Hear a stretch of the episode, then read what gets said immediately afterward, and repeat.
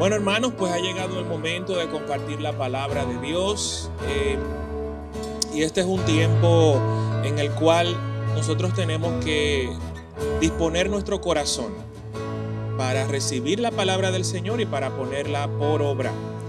Porque de nada vale que aprendamos la Biblia y no la pongamos en práctica. Entonces, eh, en ese sentido, yo hace un tiempo, cuando en uno de los, de los momentos en los cuales preguntaba al Señor sobre como que de, qué podría eh, hablar, no específicamente este domingo, sino hace un tiempo, me llegó a la memoria la historia de un personaje en la Biblia que yo creo que es un personaje que todos deberíamos de imitar de alguna manera. Es uno de esos libros que nosotros eh, tenemos en la Biblia, pero quizás no lo hemos estudiado, no lo hemos, leído.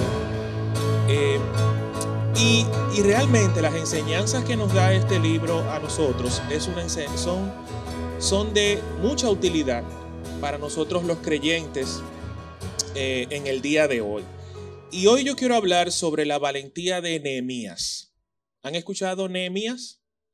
Nehemías. Nehemías es un personaje muy interesante de la Biblia, de, quien nosotros podemos aprender muchas, muchas, pero muchas cosas. Y vamos a ver, eh, por eso se llama el título de hoy así, valiente, porque es una de las características que nosotros podemos encontrar en este, eh, en este hombre de Dios, porque no, no era un profeta, eh, sino que era, un, era un, un, estadista, un gobernador. O sea, él fue una persona que llevó a cabo un trabajo y se le llama el estadista patriota. Una persona que tenía un sentido de patriotismo por Jerusalén bastante fuerte y eso lo llevó a él poder hacer lo que hizo y vamos a ver un poquito de su historia. Ahora, antes de comenzar a hablar sobre Nehemías, eh, podemos decir que cada uno de nosotros hemos dado el paso de aceptar a Jesús como nuestro Señor y Salvador y nosotros hemos experimentado dos obras instantáneas. O sea, hay dos cosas que han ocurrido en nosotros que no las hemos hecho nosotros y que ocurrieron inmediatamente nosotros dimos el paso de recibir al Señor Jesús como nuestro Salvador. La primera es, hemos sido perdonados. ¿Quién ha sido perdonado? Y hemos sido perdonados no porque lo merezcamos, sino porque Dios lo dijo que sí. Él dijo, ok, te voy a perdonar. Y lo segundo es que Dios nos ha dado salvación. Y la salvación también es una obra instantánea que ocurrió cuando nosotros dijimos, Señor, te aceptamos como nuestro Señor y Salvador. Sin embargo, a veces creemos que dimos ese paso, ocurrieron esas dos cosas en nosotros, pero la obra de Dios se detuvo allí y no. La obra de Dios sigue avanzando en un proceso continuo que es llevado a cabo por medio del Espíritu Santo con el propósito de restaurar nuestra vida. Es como que Dios dijo, mira, tú estás en una condición, nosotros antes de, Cristo estábamos en una condición, dice la Biblia, muertos en nuestros delitos y nuestros pecados. Y en esa condición Dios dijo, yo te perdono, yo te salvo, pero esa, esa restauración tiene que ocurrir. O sea, Dios comienza un proceso en el cual tiene que hacer cosas en nuestra vida. Y Nehemías hizo un trabajo muy importante para Dios y para el pueblo de Dios, que fue la, la reconstrucción de los muros de Jerusalén. Y luego vamos a ver un poco qué significa eso. Pero este trabajo de reconstruir los muros que se habían que habían sido destruidos hace unos 100 años aproximadamente, es un símbolo de que Dios quiere restaurar. Dios necesita restaurar nuestra vida, regenerando nuestro espíritu, renovando nuestra mente y restaurando nuestras emociones y nuestra salud física. O sea, la reconstrucción de esos muros significan hoy en día el trabajo que Dios hace por medio de su Espíritu Santo en nosotros cada día. ¿Van conmigo? Entonces, nada, y esto lo dice eh, Hayford en, un manual de, de estudio bíblico, él utilizó una expresión que a mí me llamó mucho la atención. Cuando dice, nada está arruinado más allá de la habilidad de Dios restaurar. O sea, no hay nada que Dios no pueda restaurar. No importa si nosotros hoy nos damos cuenta de que necesitamos ser restaurados en algún área de nuestra vida. No importa el trabajo que Dios ha hecho con nosotros anteriormente, seguimos necesitando restauración de parte de Dios. Y ese es un trabajo que va a llevarnos a nosotros a la estatura de Cristo. El propósito de ese trabajo continuo por medio del Espíritu Santo es llevarnos a la restauración completa en Dios para que seamos como Cristo. Y que al fin y al cabo podamos alcanzar la estatura del varón perfecto. Ahora, ¿quién era Nemías? Nemías, este, este hombre era uno de los muchos exiliados judíos en ese momento era un exiliado porque eh, sabemos por la historia, o podemos resumir, ¿verdad? Por la historia, que la, el exilio del pueblo de Dios ocurrió en un momento en el cual el pueblo de Dios decidió desobedecer a Dios, decidió rebelarse, decidió adorar dioses extraños y ocurrieron, cada vez que pasaba eso, ocurría algo en Israel. Y se armaba un rebú. Entonces ese rebú provocaba que entrara siempre un rey, destruyera y la gente que estaba en el pueblo se tenía que dispersar. Entonces, Nehemías era uno de esos exiliados, pero Nehemías logró alcanzar una posición de prominencia en tierras extranjeras.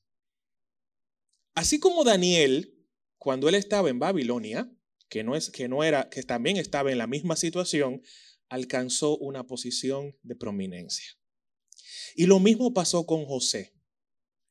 En tierras extrañas, Dios bendijo a José, Dios bendijo a Daniel y Dios bendijo a Nehemías. No importa dónde nos encontremos nosotros, Dios nos va a bendecir.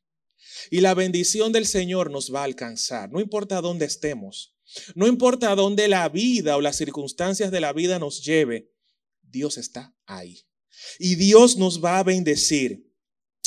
Ahora, Nemías se desempeñó, una de las posiciones que ocupó Nemías fue como copero del rey persa. Esta posición, hermanos, era muy importante. ¿Por qué? Porque el copero era una, tenía que ser una persona de mucha confianza. ¿Para qué? Para asegurarse de que nadie intentara envenenar al rey. Esa era su posición. Imagínense la confianza que tenían que tenerle a alguien para darle ese cargo. Y Nehemías ocupaba esa posición eh, como copero del rey persa eh, que se llamaba Artajerjes. ¿Okay? Ahora, algo pasó. Como pasó esa destrucción en ese momento cuando Jerusalén fue atacada, los muros, anteriormente ustedes saben que los pueblos tenían sus murallas. Eso era como la forma de saber que ahí había un pueblo. O sea, si no hay muro, no hay gente. No hay un pueblo, no hay una nación como las fronteras que nosotros conocemos hoy en día, ¿verdad? Que hoy en día están ahí y sabemos que hay esa división política. Sin embargo, en aquel tiempo los muros eran lo que determinaban que era una nación o que no era una nación. Entonces, en ese momento, el pueblo de Israel, en Jerusalén ocurrió algo y fue que los muros fueron destruidos, o sea, desbarataron los muros, lo dejaron en ruinas, ¿ok? Y 100 años antes de Nehemías había ocurrido ese fenómeno y muchas personas del pueblo de Jerusalén intentaron volver a reconstruir los muros. Esto ocurrió varias veces. Muchas, muchos grupos fueron con el propósito de reconstruir los muros, pero nadie lo lograba. Nadie lo lograba. Sin embargo, cuando Nehemías, en un momento que estaba reunido con el rey haciendo su trabajo, recibe un hermano de Jerusalén y le da la noticia de que el trabajo no se había completado. Cuando Nehemías escucha que los muros todavía estaban destruidos y que Jerusalén permanecía en ruinas, Dios despertó algo en el corazón de Nehemías. Y cuando esto pasó, Vamos a ver lo que dice en Nehemías capítulo 1, versículos 3 y 4, que es cuando él recibe la noticia. Y es interesante lo, la primera cosa que hizo Nehemías cuando él recibió esta noticia. Nehemías capítulo 1, versos 3 y 4 dicen, y me dijeron, el remanente, los que, los que quedaron de la cautividad allí en la provincia, están en gran mal y afrenta, y el muro de Jerusalén derribado, y sus puertas quemadas a fuego. Cuando oí estas palabras, me senté y lloré, e hice duelo por algunos días, y ayuné y oré delante del Dios de los cielos. Cuando Nehemías recibe esta noticia, hizo lo que se tiene que hacer para iniciar un proceso de restauración en nuestras vidas. ¿Ok? Que fue orar, humillarse ante Dios, ayunar y disponerse a hacer la obra. ¿Qué pasa? Dios quiere restaurar nuestros muros.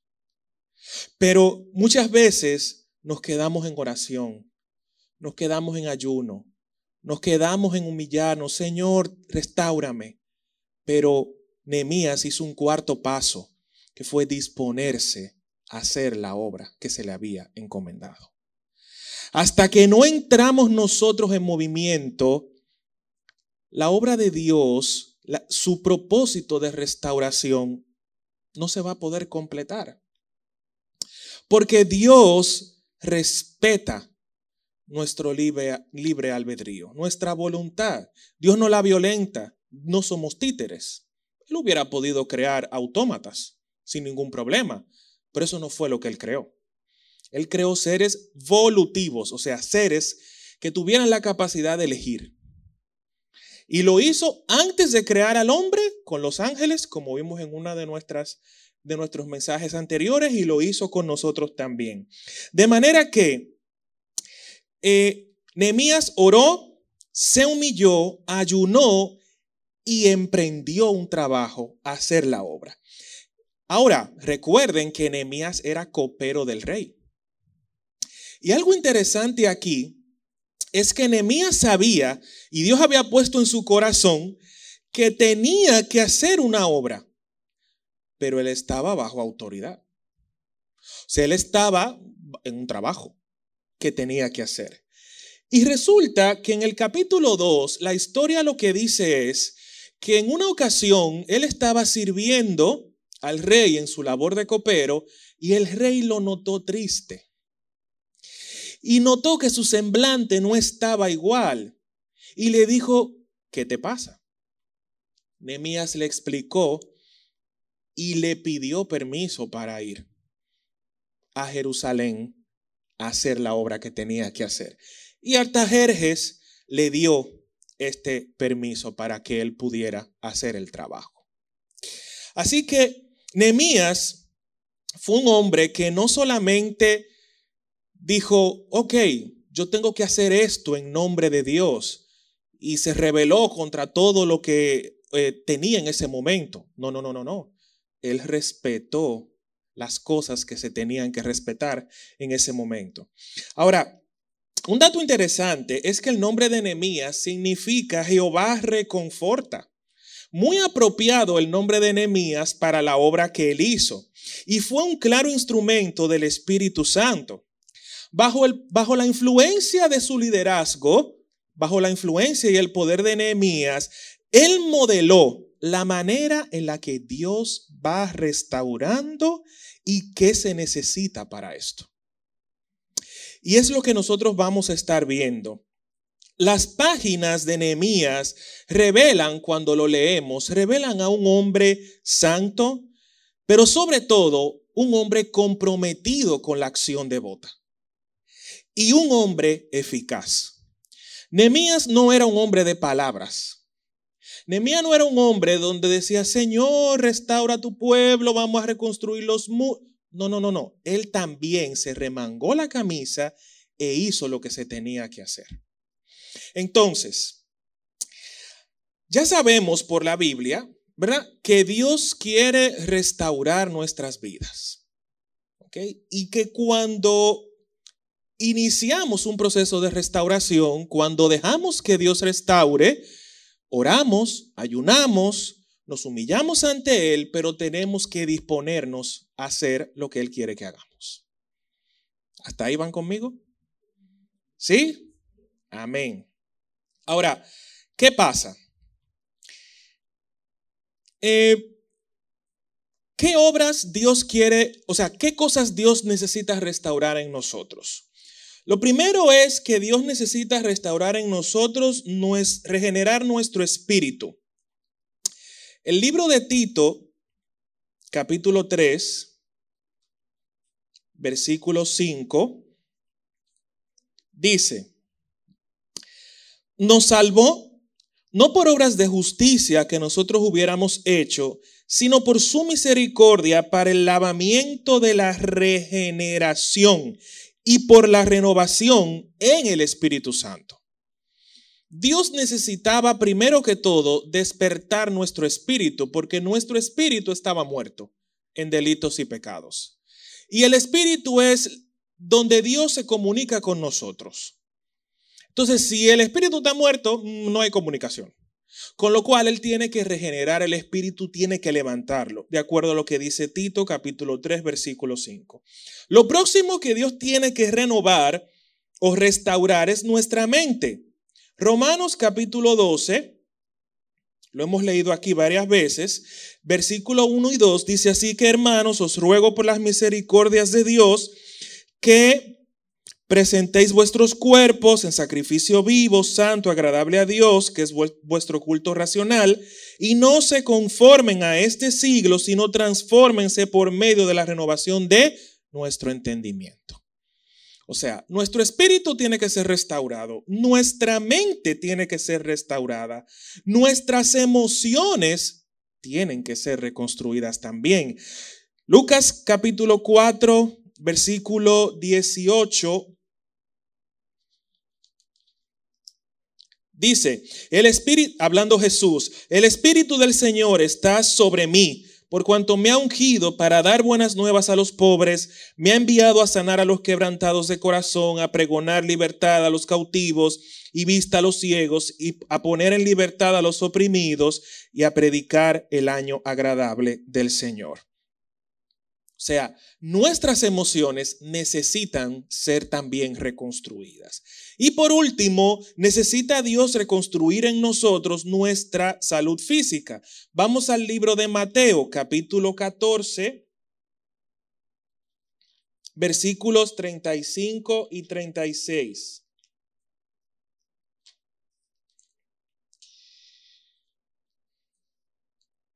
Mateo 14, 35 y 36. Dice, cuando le conocieron los hombres de aquel lugar, enviaron noticia por toda aquella tierra alrededor y trajeron a él todos los enfermos. Y les rogaban que les dejase tocar solamente el borde de su manto y todos los que le tocaban quedaron sanos. La obra de Dios es una obra completa. La, obra de Dios necesita ser una obra completa, porque si nosotros queremos alcanzar la estatura de Cristo y Dios nos quiere llevar a la estatura de Cristo, tiene que trabajar en nuestro espíritu, en nuestra mente, en nuestras emociones y aún en nuestro cuerpo físico. Amén. Así que ya, ya hemos visto que Dios quiere completar un proceso de reconstrucción y de restauración. Para esto, el primer paso debe ser reconocer nuestro estado real. No podemos querer tapar el sol con un dedo, hermanos. Tenemos que ser realistas sobre cuál es nuestra condición actual. Y para esto vamos a ver lo que hizo Nehemías en el capítulo 2, versículos 17. Versículo 17. ¿Andan con su Biblia? Hmm, yo no veo Biblia aquí. Nehemías capítulo 2, versículo 17. di, oigan lo las palabras de Nehemías. Les dije pues, vosotros veis el mal en, en, en que estamos, que Jerusalén está desierta y sus puertas consumidas por el fuego. Venid y edifiquemos el muro de Jerusalén y no estemos más en oprobio. Nehemías no intentó como disfrazar las cosas, como hacemos muchas veces con nuestra vida. Muchas veces hay conductas, hay pensamientos, hay formas en nosotros que nosotros las justificamos. Y no somos realistas. No tenemos la valentía de decir, es verdad, estoy mal en esto o estoy mal en lo otro. Y cuando no reconocemos, la obra de Dios no va a poder avanzar. El primer paso en el programa de Alcohólicos Anónimos, estuve leyendo que es reconocer que tú tienes un problema de alcoholismo. Si tú no reconoces que tú tienes un problema de alcoholismo, no se va a poder hacer el trabajo. Entonces, de la misma manera, si nosotros no reconocemos en qué estamos mal, en qué estamos fallando y qué áreas de nosotros necesitan ser reconstruidas, no vamos a poder iniciar el proceso que Dios quiere iniciar. Nehemías fue realista y él pudo reconocer que necesitaban ser reconstruidos, los muros necesitaban ser restaurados. No hay manera en que Dios pueda iniciar un proceso de restauración en nosotros si no somos capaces de ver las áreas en las que necesitamos ayudas, ayuda. Para tener una visión clara de cómo estamos, hay tres cosas que nosotros necesitamos. ¿Ok? Tres hábitos diarios que nos van a ayudar a nosotros a poder saber cómo estamos. El primero de ellos es leer la Biblia. Cuando leemos la Biblia decimos, ah, Dios dice esto. Cuando comparamos eso con nuestra vida, nos damos cuenta que estamos lejos. Entonces ya ahí vamos eh, entendiendo ese diagnóstico, por decirlo de alguna manera. La segunda, el segundo hábito diario es la oración. Cuando nosotros oramos, el espíritu que trabaja en nuestro espíritu, que ya está vivo, entonces, ese espíritu nos va, va poniendo en nuestra conciencia, mira, esto hay que corregirlo. Esto hay que cambiarlo. Necesitamos restaurar esta área de tu vida. Y el tercero es el autoexamen o la autoevaluación. ¿Ok? Y todos los días mantenernos en eso, en esas tres cosas, nos van a ayudar a nosotros a ser realistas en cuanto a nuestro estado actual. Sin embargo, Dios quiere restaurar nuestros muros. Nosotros podemos querer también, como Nehemías, iniciar el proceso, ¿verdad? Ponernos manos a la obra. Y esos dos elementos juntos, hermanos, son indetenibles. Pero eso no quiere decir que no vamos a recibir oposición. Eso no quiere decir que, en el proceso de restaurar nuestros muros no vamos a, no van a haber momentos difíciles. Y si alguien puede enseñarnos a nosotros cómo sobreponernos a esos momentos difíciles, es el Espíritu Santo a través de las enseñanzas de Nehemías. Y eso lo vamos a ver ahora. Vamos primero a entender lo siguiente. Nemías tuvo que hacer frente a mucha oposición en el proceso de reconstruir los muros. Y esa es la enseñanza básica del día de hoy. Vamos a ver algunos versículos que yo quiero que vayan conmigo El primero de ellos está en Nehemías capítulo 2, versículo 19. Dice, pero cuando lo oyeron Zambalat, Oronita y Tobías, el siervo amonita, y Gesem el árabe, hicieron escarnio de nosotros y nos despreciaron, diciendo, ¿qué es esto que hacen ustedes? ¿Os rebeláis contra el rey? El capítulo 4, el capítulo 4 también tiene un grupo de versículos que nos habla de esta oposición de las mismas personas. Cuando Zambalat oyó que nosotros edificábamos el muro, se enojó y se enfureció en gran manera e hizo escarnio de los judíos y habló delante de sus hermanos y del ejército de Samaria y dijo, ¿qué hacen estos débiles judíos? ¿Se les permitirá volver a ofrecer sus sacrificios? ¿Acabarán en un día? ¿Resucitarán de los montones del polvo las piedras que fueron quemadas? Y estaba junto a él Tobías, amonita, el cual dijo, lo que ellos edifican del muro de piedra, si se sube una zorra, lo va a derribar. Lo primero que va a intentar hacer el enemigo cuando nosotros nos ponemos manos a la obra en la restauración de nuestros muros, hermanos, es tratar de ridiculizarnos. Fíjense que las palabras que utilizaban estos enemigos eran como de burla. Como, ¿y esta gente? ¿Qué es lo que se cree? ¿Ok? Ahora, muchas veces cuando nosotros queremos cambiar áreas en nuestra vida, cuando nosotros queremos que nuestros muros sean restaurados, en nuestra mente pueden llegar pensamientos como que, en serio, una gente como tú, no creo que lo logre. En tu familia nadie salió adelante, ¿y por qué tú vas a salir adelante? Y esos pensamientos pueden venir a nosotros. A veces y esto tenemos que estar muy alertas, hermanos, también, a veces el enemigo puede usar gente a nuestro alrededor.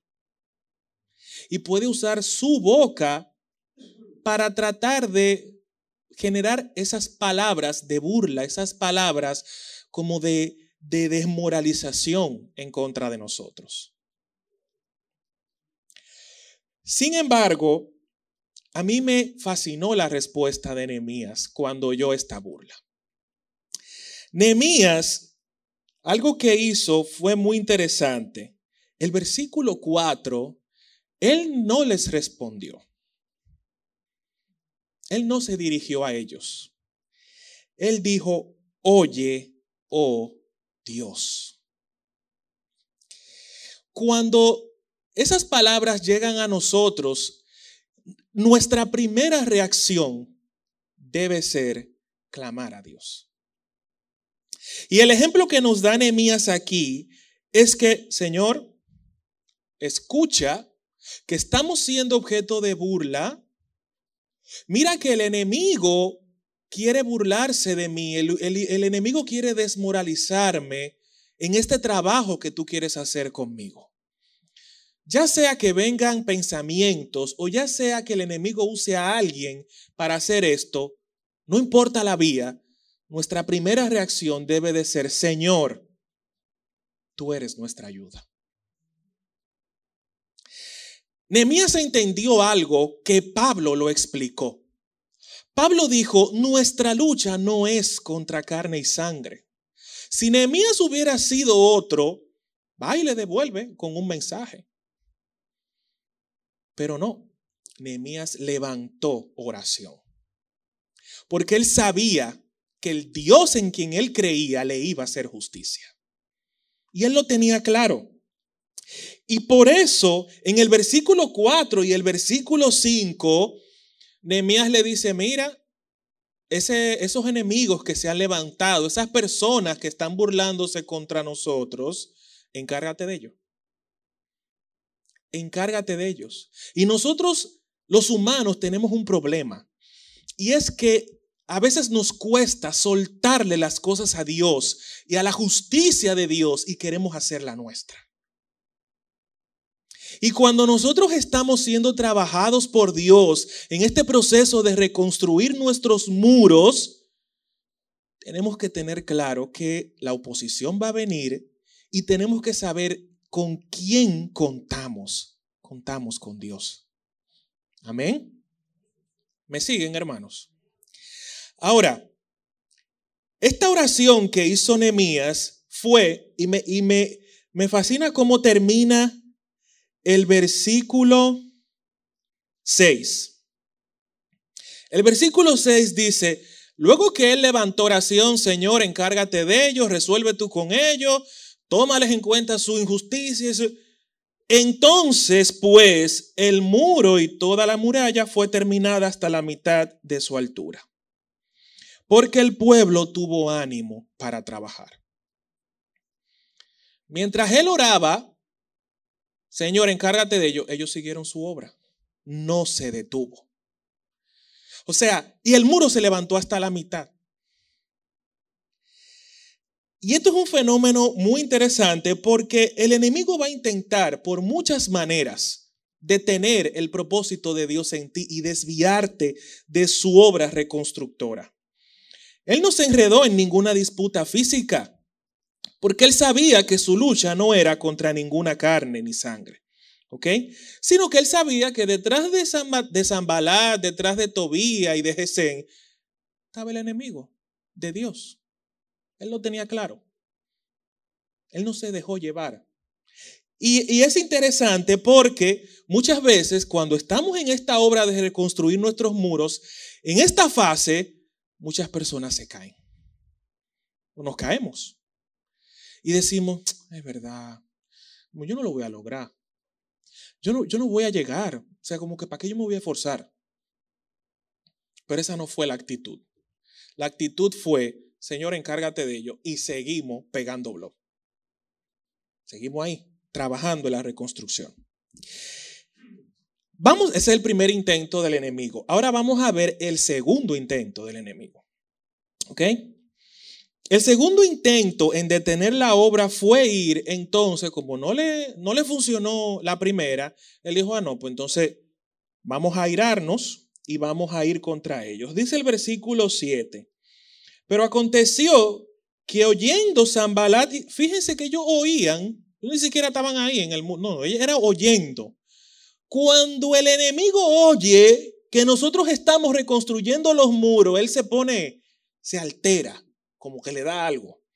Y fíjense aquí lo que dice, pero aconteció que Zambalat y Tobías y los árabes, los amonitas y los de Asdod, cuando ellos oyeron que los muros de Jerusalén eran reparados, porque ya los portillos comenzaban a ser cerrados, se encolerizaron mucho. O sea, se llenaron de ira y conspiraron todos a una para venir a atacar a Jerusalén y hacerle daño. La burla no funcionó tú seguiste adelante, bueno, voy contra ti. Y voy contra ti de frente.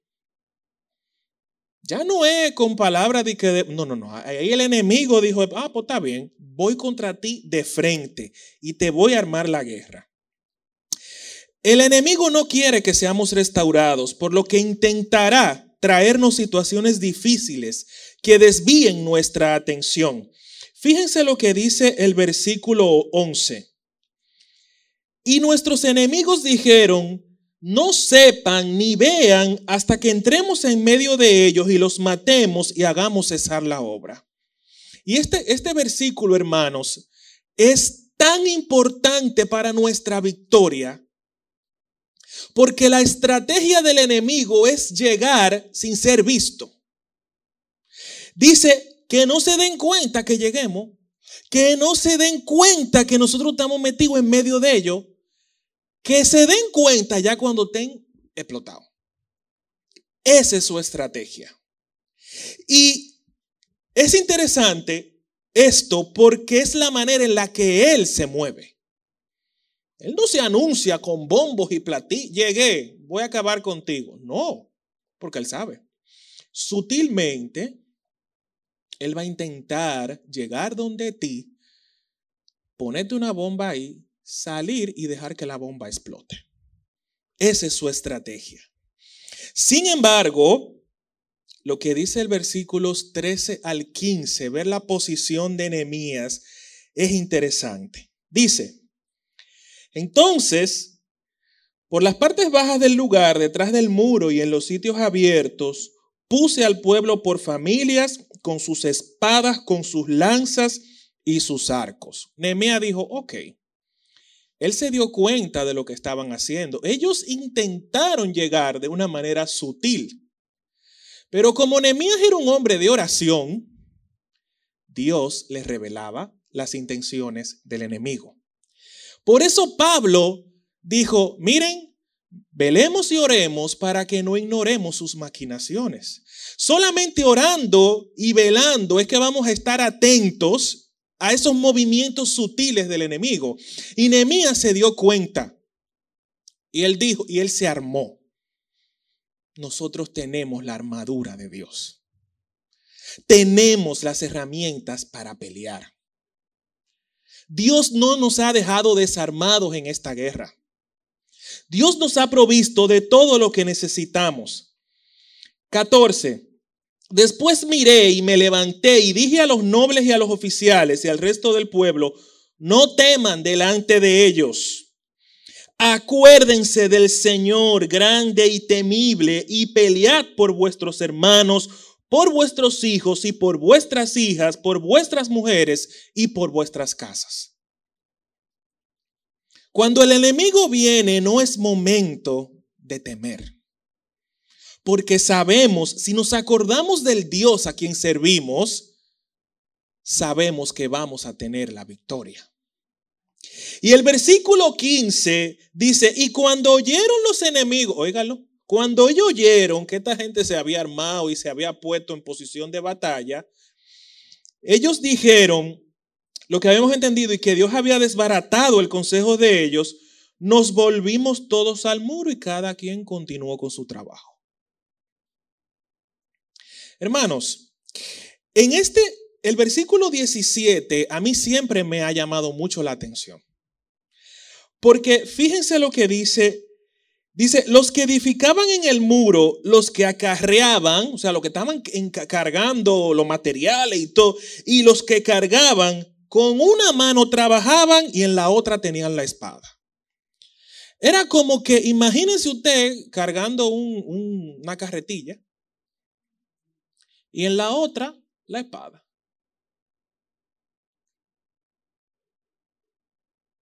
Por si acaso. Así es que nosotros tenemos que vivir.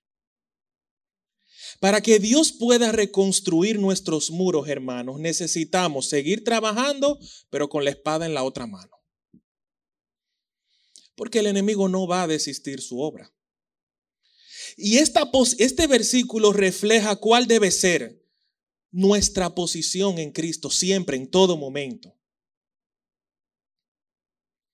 Trabajando y con la espada de la mano. Haciendo la obra y con la espada de la mano. Orando y con la espada de la mano. Ayunando y con la espada de la mano. Porque no sabemos en qué momento se va a aparecer. Entonces, esta gente estaba lista. Ellos estaban listos para cualquier cosa que se pudiera armar en ese momento. Entonces, ya sabemos que, entonces cuando el enemigo quiere burlarse de nosotros, lo ignoramos. Señor, encárgate de ello y seguimos trabajando. Cuando Él viene a traer situaciones difíciles, usamos las armas que Dios nos ha dado para pelear esa batalla y seguimos trabajando. Fíjense que en estas dos ocasiones la obra no se ha detenido no hay detención de la obra, no ha parado. El tercer intento de los enemigos, entonces, cuando él dice, bueno, ok, con este yo no puedo, eh, yo no, burlar, con la burla no logro nada. Lo ataqué directamente, tampoco. Vamos a intentar distraerlo. Y es interesante que él va a tratar de atraer nuestra atención con invitaciones que son aparentemente inocentes. Nehemías capítulo 6, versículo 1, y 2 dice, Cuando oyeron Zambalad y Tobías y Gesem el, el árabe y los demás de nuestros enemigos que yo había edificado el muro y que no quedaba en él portillo, aunque hasta aquel tiempo no había puesto las hojas de las puertas, Zambalad y Gesem me enviaron a decirme, ven, vamos a reunirnos en alguna de las aldeas del campo, pero ellos pensaban hacerme mal. ¿Cómo Nehemías sabía que ellos querían hacerle mal? Porque estaba metido en oración y Dios lo alertaba. No había otra manera. Y en el versículo 3 y 4 dice que él le dijo, yo no voy.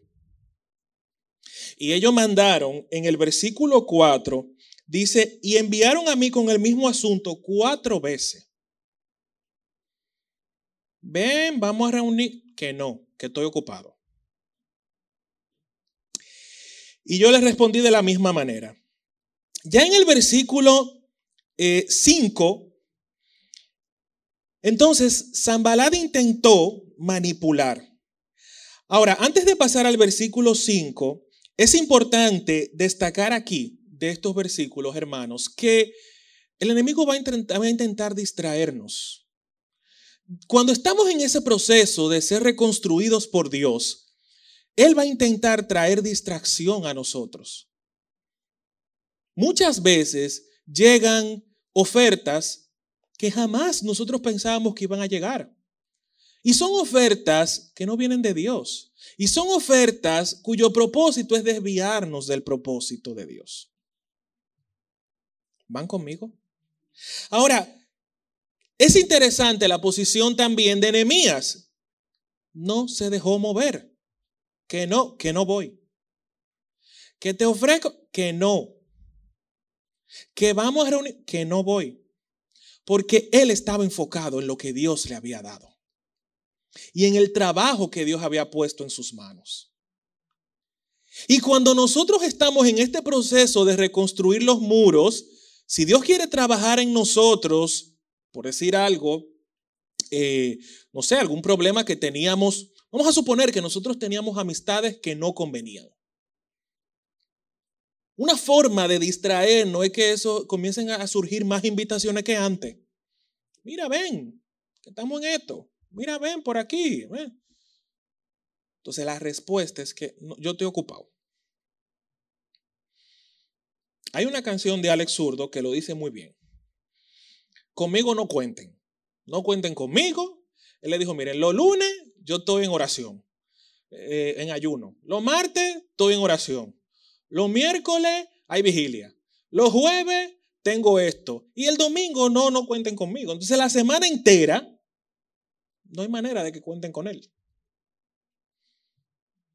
Entonces, hermanos, enfocados, enfocados en el propósito de Dios Invitaciones que no vayan de acuerdo a ese propósito, no, no puedo, estoy ocupado. Dios está reconstruyendo mis muros. Y mientras Dios esté reconstruyendo mis muros, yo no me puedo desviar de esa atención. Amén. Y lo último que hizo el enemigo fue tratar de manipular. En el versículo 6, en el versículo 5 y 6, ¿ok?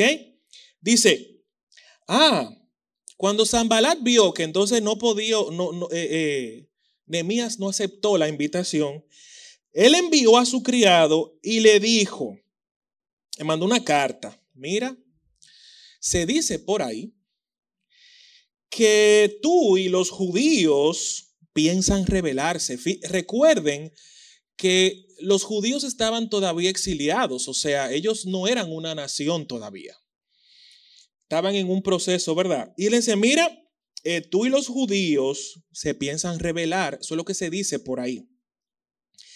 Y que por eso ustedes están edificando el muro con, la, con, con el propósito de que tú seas rey.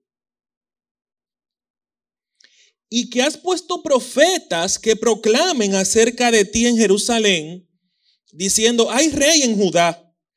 Y ahora serán oídas del y ahora serán oídas del rey las tales palabras. Ven, consultemos juntos, vamos a hablar.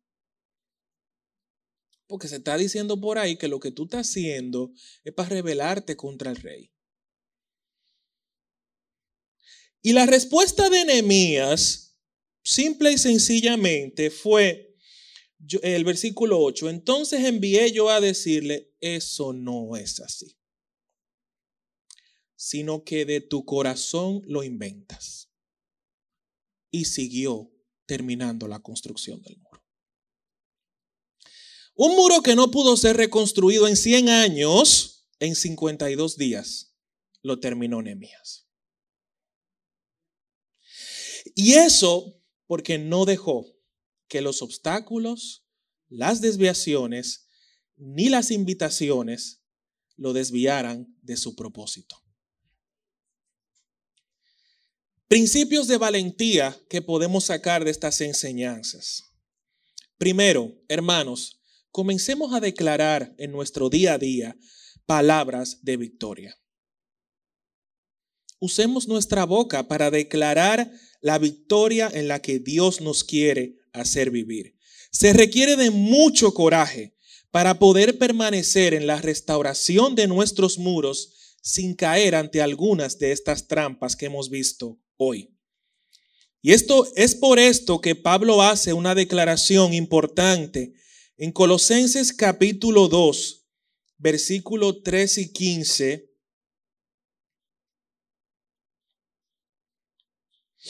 Colosenses capítulo 2, versículos 3 y 15, 13 y 15. Dice, y a vosotros, estando muertos en pecados y en la incircuncisión de vuestra carne, os dio vida juntamente con él, perdonándoos todos los pecados, anulando el acta de los decretos que había contra nosotros, que nos era contraria, quitándola de en medio y clavándola en la cruz y despojando a los principados y a las potestades, los exhibió públicamente, triunfando sobre ellos en la cruz. El enemigo que quiere detener la reconstrucción de tus muros fue derribado. Y dice la Biblia que él fue exhibido públicamente y que Cristo lo despojó. Y esa expresión de que lo despojó es que le quitó todos los rangos que tenía. De manera que no hay fuerza del enemigo que pueda prevalecer contra nosotros. Amén. Así que llenemos nuestra vida diaria de declaraciones de la palabra de Dios. Yo camino en victoria. Yo camino en bendición. Yo camino en salud. No que, no, Dios ha dicho que Él va a completar su obra en mí. No que la situación difícil, todas las cosas obran para bien a los que aman a Dios.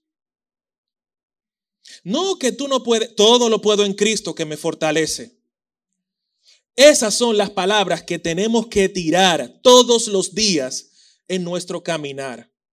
Ya sea que lleguen pensamientos a nosotros o que otras personas usadas por el enemigo, como vimos aquí, quieran desmotivarnos del propósito de Dios. Segundo, Vamos a ignorar los insultos y reproches de los que se oponen para confiar en la justicia de Dios y su fidelidad. Hermanos, no podemos detenernos con toda persona que quiera tratar de desmotivarnos. No podemos. Tenemos que aprender a ignorar y seguir adelante, entregarle la justicia a Dios y seguir construyendo nuestro muro. Eso cuesta, eso es difícil, pero hay que hacerlo. Y tercero, ser realistas de que no, va, no, no vamos a estar en una reconstrucción sin obstáculos. Si queremos reconstruir nuestros muros, si queremos que Dios reconstruya las, reconstruya las áreas de nuestra vida, vendrán obstáculos. Y tenemos que estar preparados para eso. Amén.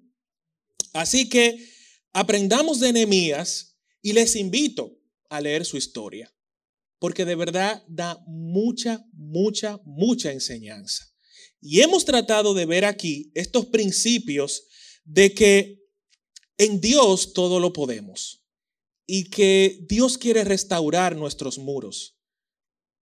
No va a ser libre de oposición, pero en Dios tenemos victoria. Él no nos ha dejado sin armas. Amén. Así que vamos a levantar una oración delante del Señor.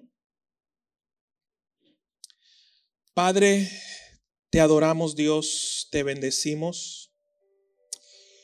Tú eres bueno, Señor. Y te damos gracias por el ejemplo de Nehemías, Señor. Porque es un ejemplo que nos dice a nosotros que todo es posible en ti.